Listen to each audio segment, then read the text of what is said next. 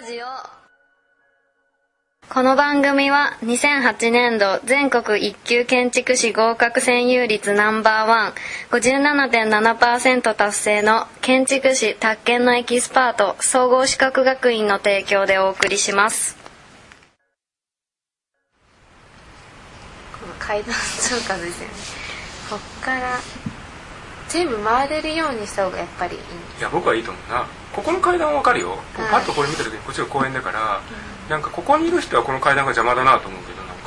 こうですか？そうこの例えばこの辺に人がいる人は、はい。この階段が邪魔になっちゃうなとは思うけど、はい。ただこういうつながりっていうのは確かに分かる。こうなんかはいここにスクリーンがあったりするわけでしょ？ステージが。そうどっかに置くとしたらここかなっていうのは思って。まあそれは分かるな、はい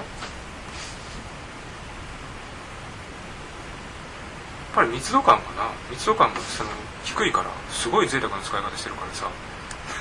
あり全全全体体的的に空いてるんですよね。相当だってこれ例えばここなんか平屋じゃん。そうですね。こういうところ全部平屋だろ？はい。だから面全体の面積としては相当贅沢な使い方してるから、まあそれはそれで別にあると思うんだけど、まあ全体商店街の全体の高さがまあ2階から3階建てがめうん。多いのでそんなに飛び抜けて高いものは作りたくはなくあてあなるほど。こんな感じになったんですけどうん。それにしてもそういう広場の使い方っていうのがうまだはできてるとこもあるしうん。そうじゃないなんかただこう集まってやる感じで考えてるとこもあるのでうん。ここですよね問そうだね。ここはねここはなんかうん。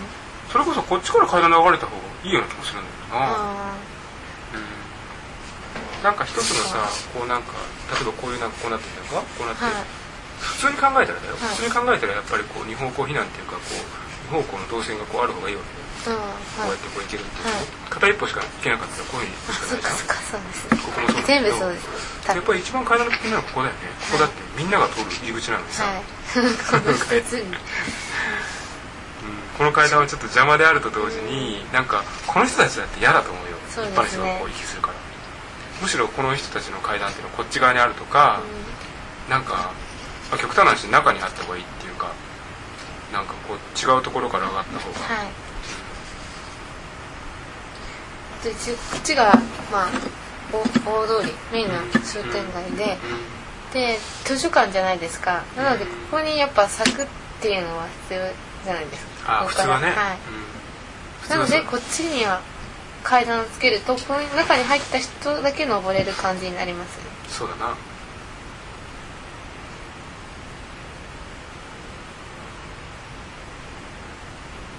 それでもいい 図書館まあそれかだからなんかこういうところを一部小さくして階段的なスペースを作るとかね。あこういうところ。はいうん中から上がれる階段を作るとか。あこの施設の中ですか？いやなんかここだけ短くしちゃって部分的に短くしちゃって、はいなんか階段のスペースを作るとか、あとなんかすごいまあこれちょっと機能的なことになっちゃうけど1箇所か2箇所ぐらいはなんかエレベーター入れた方がいいかもしれないよね。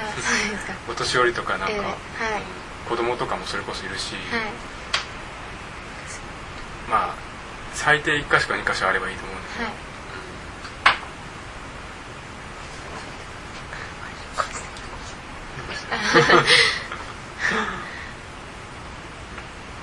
あとはなんかこう日差しがあった方がいいと思うんだよな日差しが。私日差しなのか屋根なのかそれパラソル書いてるけど、そうですどっかになんかこうダイアグラムで書いたら、うん。基本的にこういう感じの図式になってんじゃん、はい。なんかこうやこうやってなんかここに日差しが出てるとかここに日差しが出てるとかわかんないけど、はい。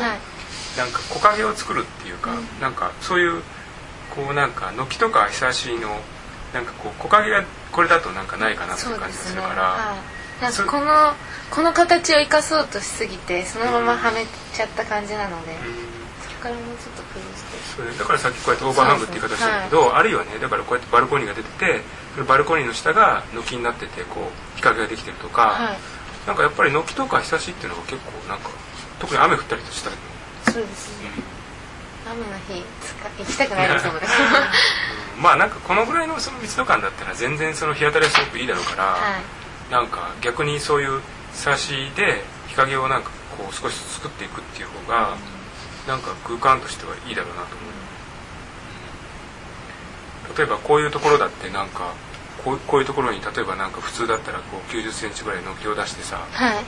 あのこうこうなんかこうこういう感じになってんじゃんかこうなってんだけどここだけちょっとこうやってこうひさしみたいなの作ってこうまあ穴が開いてこう人がいてね。そしたらなんかこれがあるだけでも違うもんはい。例えばなんかこういうところこういうところにこうビーッとこうひさしがあるとするじゃないですか。はい。それだけでも違うからね。そう思うよだからなんかこう屋根伏せっていうかさ例えばさっきのところここにこう下にあるんだろ？こうやってこうやってあったじゃん。はい。これ書いて大丈あ大丈夫です。夫こうやって書いてこうやったとしたら、はい。僕だったらだよ。例えばやり方による分かるけど、まあ、半分ぐらいまであの屋根かけるとか下にかけるとか、あるいはその、まあ、テント幕みたいなのでもいいと思うんだけど、はい。まあ、それデザインの仕仕様によってはこうやってかける人もいるかもしれないしうん。それはもうそれは片岡さんの自分で考えることだと思うんだけどさ、それからもうそのデザインでなんかこう曲線の屋屋根みたいな幕みたいなのをヒュッとかける人だっているかもしれないしなんかこうパッとこの辺にはい。こんな風に屋根かけるとか。さ、はい。それで屋根かけた時にあのなんかそれを支えるなんかポールみたいなものが来ててさ例えばこんな風に屋根かけてさなんかこんな風にこう支えるなんかこういうのが来てるとか。はい。こんなのってあるかもしれないじゃん、ね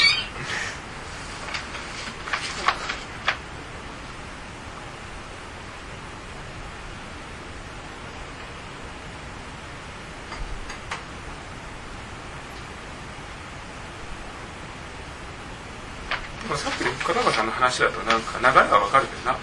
わかるっていうか、うん、なんか理解できるっていうか。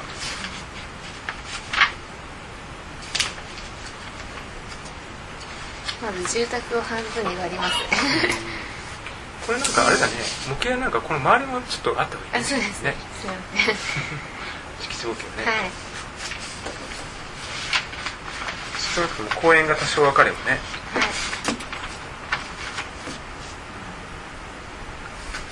はいそしたら模型は何分の1ですか？ねと501でボリュームを作って実際の建物は201で作るとちょうど A1 にああそうだね。公園もちょっと入って道路も入ってっていうイメージです。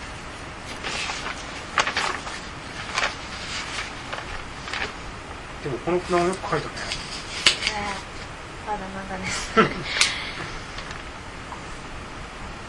これ全部レクラにこれ入ってたんだなこれあそうですね。あこれですか？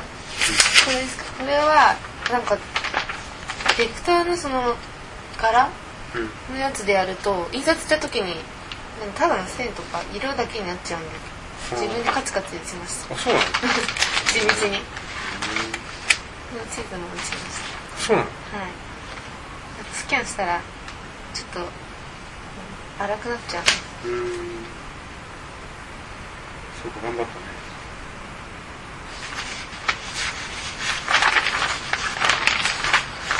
あとなんか細かいことだけどなんか臨時協会ギリギリまで作ってるからな。それがなんかああそうですよね。なんかそこをなんかさちょっと細かいこと気にはなったよ。こういうのってありえないですか？え？この教会。ギリギリ。それねえあのありえないことはない。これあの壁が内側に入ってるから。これが壁が中心線だとありえないけどはい。ギリギリっていうのはありえないことないけどうんだからまあありえありえることはありえる。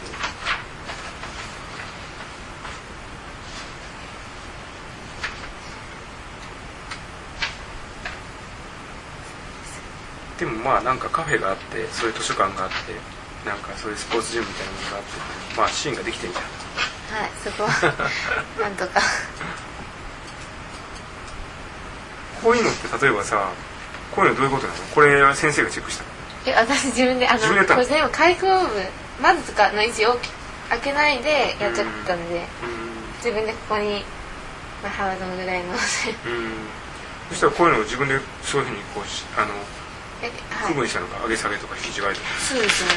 でこっちのこの中ではもう書いてあるんですけど。ああそうなんだ。それちょっと12週間前のや頑張ったねつはい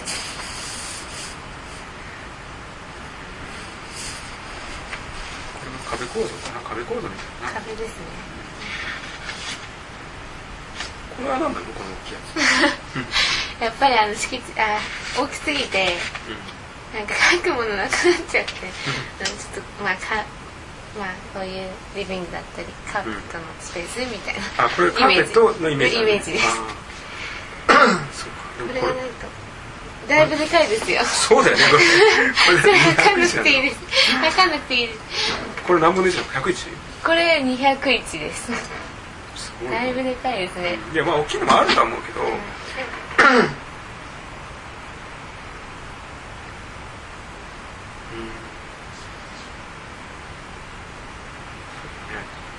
なんとなくこう公共的なスペースのスケールがそのまま住宅のスケールになってるからな。それがあるんだよねきっとね。例えば住宅をまあ割るとするじゃないですか、うん。でこういうポーチがあってうん。一つの入り口からドアとドアっていうのはおかしいですか、いやそれはおかしくないよ、えた対面式、うん、それは全然おかしくない。あ。このぐらいのスケール。だ全然おかしくない、うん。むしろだって普通だったらポーチがないような集合住宅だっていくらでもあるから、なんかそれがある分だけ全然いいっていうか、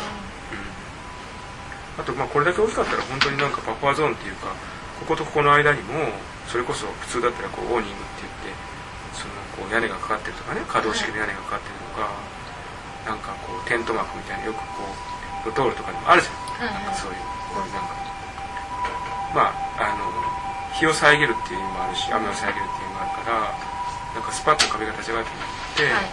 そういうなんかひさしとか軒とかテラスとかそういうあるいはデッキみたいなスペースみたいなのがあると、はい。あのいいけどねきっとね、そうね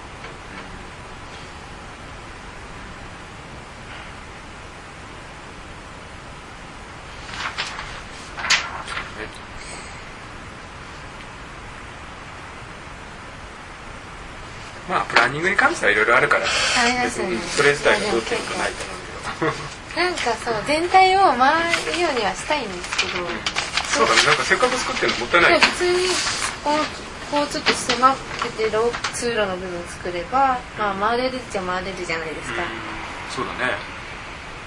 ボラノイズのでそうすると、ここに今なんか専用あ何ですか？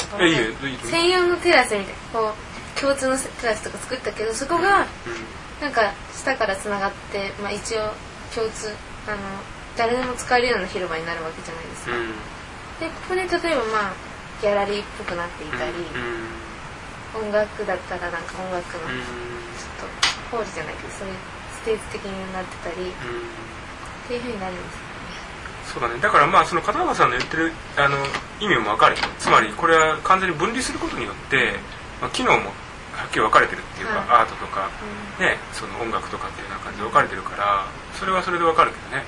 でもそれをつなげた方がやっぱりなんかいいんですかね一応。そのなんかこう機能の使い方として、あのいわばその美術館のような感じだと思うんでここが第一展示室ここが第二展示室第三展示室っていうような感じで、基本的には分離してるんだけどあの行き来することもできるっていう自由度がある方がいいと思うね、はい。うん、だからそれがねなんかこのなんていうかボラノイズの図像っていうか形っていうもののあの、まあ、表現をねはっきりさせるんだったらなんかあんまり余計なものがつかない方がいいっていうことになるじゃんきっとさ。でも多分建築的に考えたら階段とか廊下とか、ブリッジとかそういうつなぐ動線的な要素っていう風なものがあった方がきっとまあ建築としてはなんかこう成立しうるっていうような感じがするから、まあ、極端なこと言うとこういうところにこうブリッジでつなげるっていうのがあるかもしれないし、あるいはさっき言ったみたいにこうやって回るっていうのもあるかもしれないしさもっとなんかこう立体的にこうぐるっとこっちに回るのもあるかもしれない、立体的に。うん、つまりあの1階から2階に上がる内部の階段があるとか、うん。この下がちょっと何だったかちょっとはっきりささっき確認できてないけど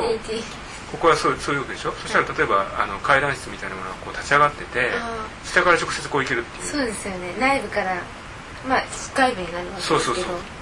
なんかそれがあるべきだと思うけどな、うん、はいそしたらなんかあの動線の自由度が確保確保されるっていうかあの1箇所2箇所3箇所ぐらいその行きできるようなその動線の経路があった方がいいじゃないですか、はい。だから今これダイアグラムで書いたらこうやってなっててこういうふうになってて今その片岡さんのパターンだとこれ基本的にこうやって階段の上から上がってるだろ？こうやって、はい。で外階段上がってるんだけど、まあ、中からそれがなんかエレベーターなのか階段なのか分かんないけど、まあ、例えばこうやってなんか螺旋階段とかそうすると図像として見えとしてはさなんかこういうふうになってるけどこういうなんかシリンダー状のものがこう立ち上がってるとかそういうふうにするとなんかまあデザイン的にはなんかあり得るかなと思って。で今の話だとこうやってこうなんか大きくテントがこうやって張られていてはいここになんかまあポールで支えてるのかどうかわかんないけどね。で支えてる部分だけどこうやってなんかデッキになってるとかここにこうやってこうテラスがあるんだろでなんかここにこうやってこう階段があるみたいな感じですはい